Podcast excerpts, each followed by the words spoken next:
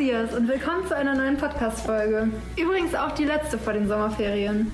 Ja, und wir sind auch schon sommerlich gestimmt, weil wir haben jetzt das Abi in unserer Tasche und die Sommerferien haben für uns jetzt schon begonnen. Genau, und an der Stelle auch nochmal Glückwunsch an alle, die auch ihr Abi bestanden haben. Ey, wir haben ja eine neue Mensa in der Schule, ne? Mhm. Was glaubst du wohl, was die Schüler darüber denken?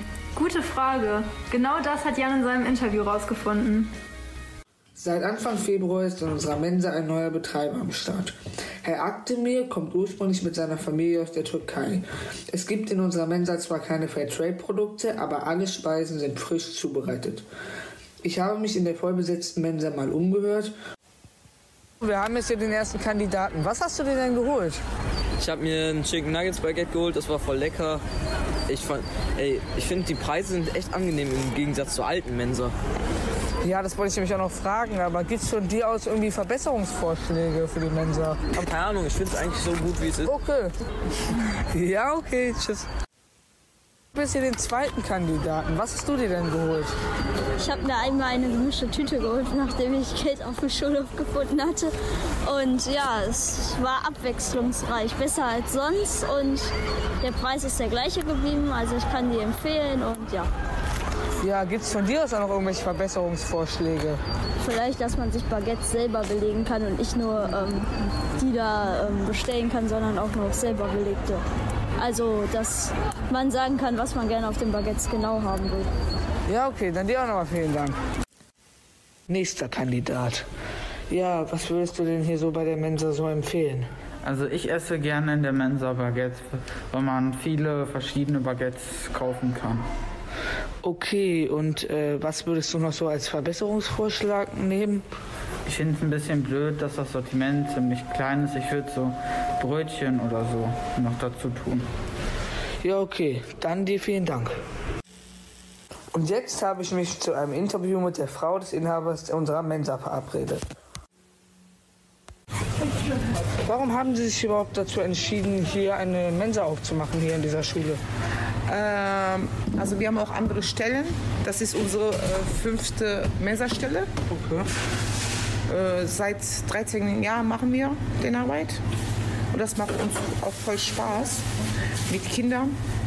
Äh, Weil das jetzt für den Kindern äh, geeignet ist. Deswegen achte ich drauf, dass das nicht so viel zuckerhaltigen Sachen hier zu verkaufen, sondern gesundes.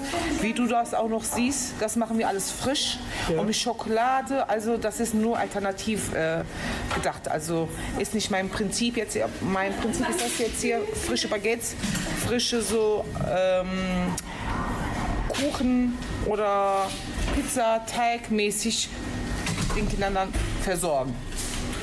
Ja, okay. Und was verkauft sich hier so in der Mensa aktuell so am besten? kann ich dir sagen. Unsere Muffins, selbstgemachte Muffins, Kuchen, Pizza, Börek, Bulgursalat haben wir da, Nudelsalat auch frisch, wird jeden Tag frisch gemacht. Und Baguettes weißt du ja schon, Ja. wird auch frisch belegt dann. Und äh, noch eine Frage, wird es hier in Zukunft jeden Tag Mittagessen geben? Oder? Ja, jeden Tag Mittagessen und ab Sommerferien äh, haben wir so vor, wenn das viel Bedarf ist, also äh, dann äh, zwei Menüs. Ah, okay. Ja, und äh, außerdem im Sommer äh, haben wir vor, Kindern ähm, Eis und Obstbecher. Ah, Okay, werden diese Obstbecher und Eisbecher selber produziert oder kaufen sie irgendwo? Äh, Obstbecher würde ich auch selber machen und Eis leider. Okay. Ja. Ja, dann erstmal vielen Dank, dass das so geklappt hat hier. Das wäre Und seid ihr auch zufrieden mit uns? auf jeden Fall. Ist ein super Laden hier. Ehrlich? Ja, wirklich total toll. Schön, ich danke euch auch alle. Ihr seid so lieb, liebe Kinder alle, die räumen auch sehr schön auf, also passen auch auf. Also ich bin auch zufrieden, ich habe euch alle lieb. Na, da bekommt man ja richtig Lust, die neue Mensa auszuprobieren, oder? Ja, schon. Und die Mensa ist ja auch nicht nur was für Schüler, sondern auch für Lehrer. Ja. Apropos Lehrer, hier ist ein neues vier Wörter, eine Lehrkraft-Quiz für euch. Bevor ihr die neuen Wörter zum Erraten bekommt, hier ist mal die Auflösung vom letzten Mal. Die Wörter waren Englisch, Neu, AG und dunkle Haare. Sie beschreiben Herrn Stocke, der kürzlich unser Schulorchester wieder eröffnet hat. Falls ihr ein Instrument spielt, schaut doch gerne mal dort vorbei. Und jetzt die neuen Wörter. Dunkle Haare, Englisch, Erdkunde, weiblich. Also ratet fleißig mit und schreibt eure Ideen wie gewohnt in die Kommentare. Und wo wir schon beim Thema Raten sind, wir schulden euch noch die Lösung für das letzte vier Wörter Einlandrätsel. Was waren nochmal die Wörter? Die Wörter waren Sand, Weltmeisterschaft und Formel 1. Na, habt ihr es erkannt? Es ist das kleine Land Katar. Katar liegt ja im Persischen Golf, ne? Ja, genau. Fische gibt's da auch, aber leider keine elektrischen Fische. Im Gegensatz zur Buchrezension zum Buch Elektrische Fische von Elisabeth und Manuk. In dem Roman Elektrische Fische von Susanne Kreller geht es um die 13-jährige Emma, die mit ihrer Mutter und ihren Geschwistern Iva und Dara zu ihren Großeltern in das deutsche Dorf Velgo zieht. Während Eva aus Protest aufhört zu reden, plant Emma ihre Flucht zurück nach Dublin. Dabei hilft ihr ihr neuer Freund und Komplize Levin, der selber zu Hause Probleme in Form einer psychisch erkrankten Mutter hat. Emmas Gefühle werden realistisch und einfühlsam beschrieben. Allerdings erfährt man nicht viel über die Gefühle und Gedanken der anderen Personen, denn die Geschichte wird aus Emmas Sicht geschrieben.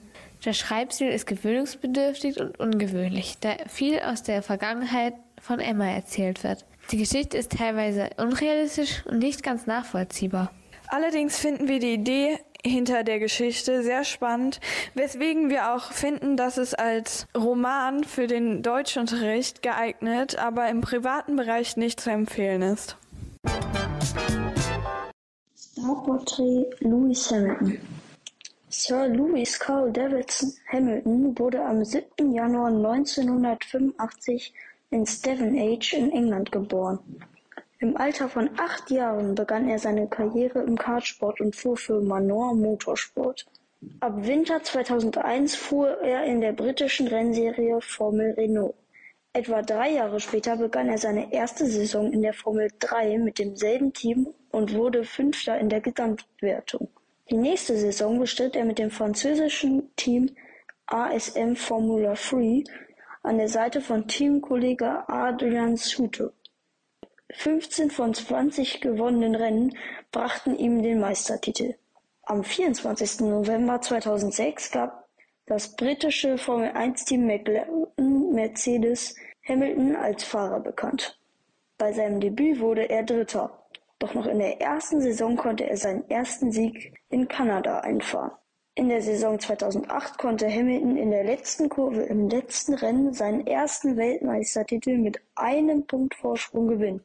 In der Saison 2013 wechselte er zu Mercedes und gewann bis auf die Saison 2016 jeden Weltmeistertitel bis 2020 und zog somit mit Michael Schumacher gleich. Beide haben nun sieben Weltmeistertitel. Am 31. Dezember wurde Hamilton von Prinz Charles zum Ritter geschlagen. Mit all dieser Motivation ging es zur Saison 2021 und der Mission Titelverteidigung und Fahrer mit den meisten WM-Titeln zu werden. Aber in der Saison kam es zwischen Hamilton und Verstappen zum Showdown über die komplette Saison. Schließlich kamen beide mit 369,5 Punkten und somit erstmals seit 40 Jahren mit Punktgleichheit zum letzten Saisonrennen. Die Entscheidung fiel in der letzten Runde, als Verstappen Hamilton überholte und Weltmeister wurde. Also Formel 1 ist ja jetzt nicht so umweltfreundlich, aber wisst ihr, was umweltfreundlich ist?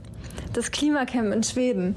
Und passend dazu hat Ben einen Beitrag vorbereitet und zwei Schülerinnen interviewt. Heute interviewe ich Svea Ulbricht und Lisa Böhmer. Das waren zwei Schüler von unserer Schule, die beim Klimacamp in Schweden waren. Wie habt ihr euch eurem Ausflug nach Gut Zollberger Grad gefühlt? Also wir waren aufgeregt, weil wir nicht genau wussten, was uns erwartet und was wir alles für Sachen unternehmen, aber wir konnten uns zwar im Internet den Hof angucken und auch unsere Zimmer und deshalb hatten wir auf jeden Fall schon einen Ausblick, was uns ungefähr erwartet. Okay. Äh, was waren eure Vorstellungen und Wünsche von dem Ausflug?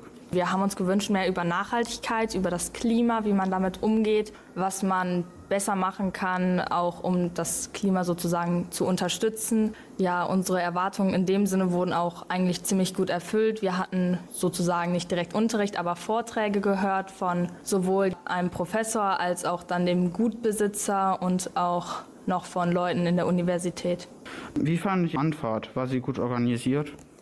Ähm, ja, also wir sind ja mit dem Bus und der Fähre gefahren und generell mit einem Busunternehmen aus Wesel Und da war die Fahrt super. Die Fährfahrt war dann etwas verspätet auf der Hin- und Rückfahrt. Und das war dann teilweise ziemlich anstrengend, weil wir dann die ganze Zeit im Bus saßen. Aber generell war es eigentlich relativ entspannt und man konnte auch schlafen während der Fahrt. Und auf der Fähre hatten wir so, so Schlafkabinen und die waren, glaube ich, auch relativ gut. Also wir haben alle ziemlich gut geschlafen.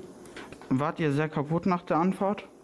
War natürlich müde aufgrund der langen Fahrt, auch dass wir am ersten Abend erst sehr spät ja auf die Fähre gekommen sind und dementsprechend auch später schlafen konnten. Wir sind ja auch relativ früh, so um neun haben wir ja schon angelegt in Schweden, so dass wir nicht so viel Schlaf hatten.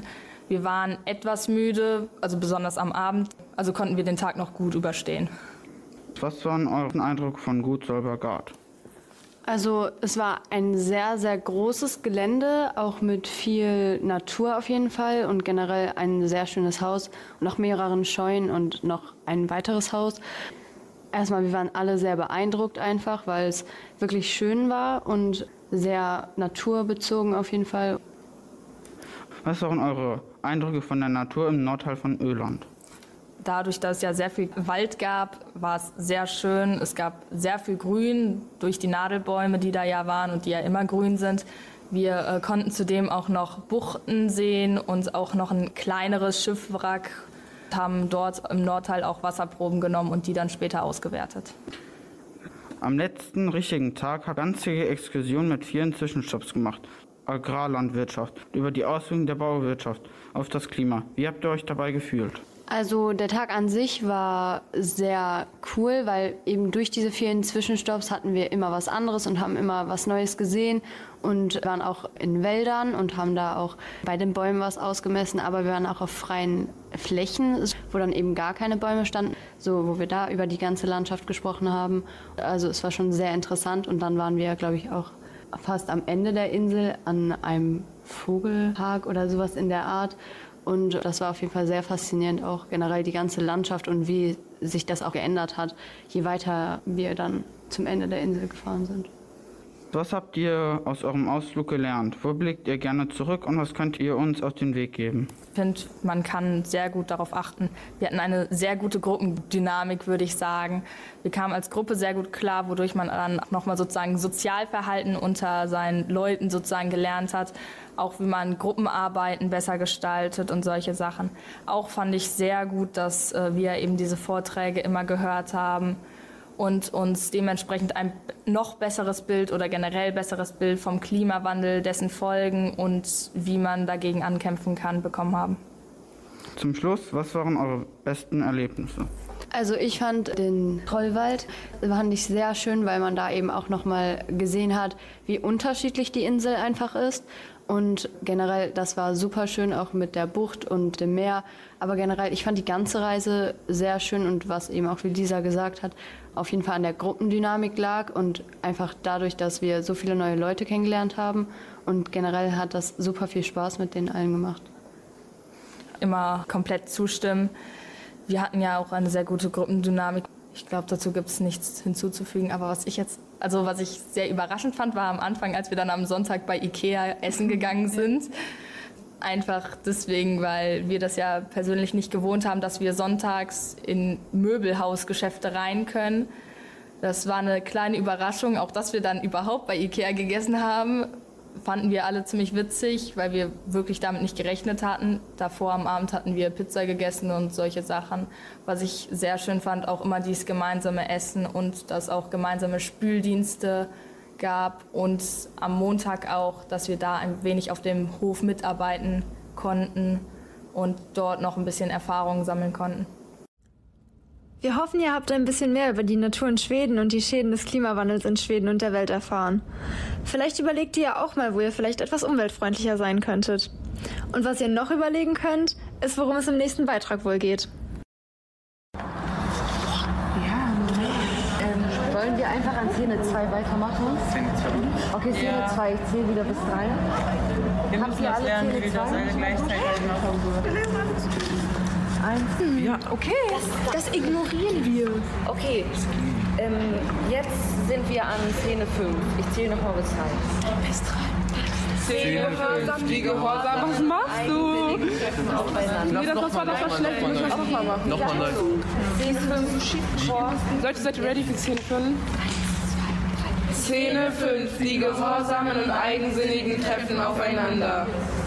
Du bist Sammy, du Nach bist. einiger Zeit fangen die Gehorsamen an. das überspringst du. Vielleicht habt ihr es ja erkannt.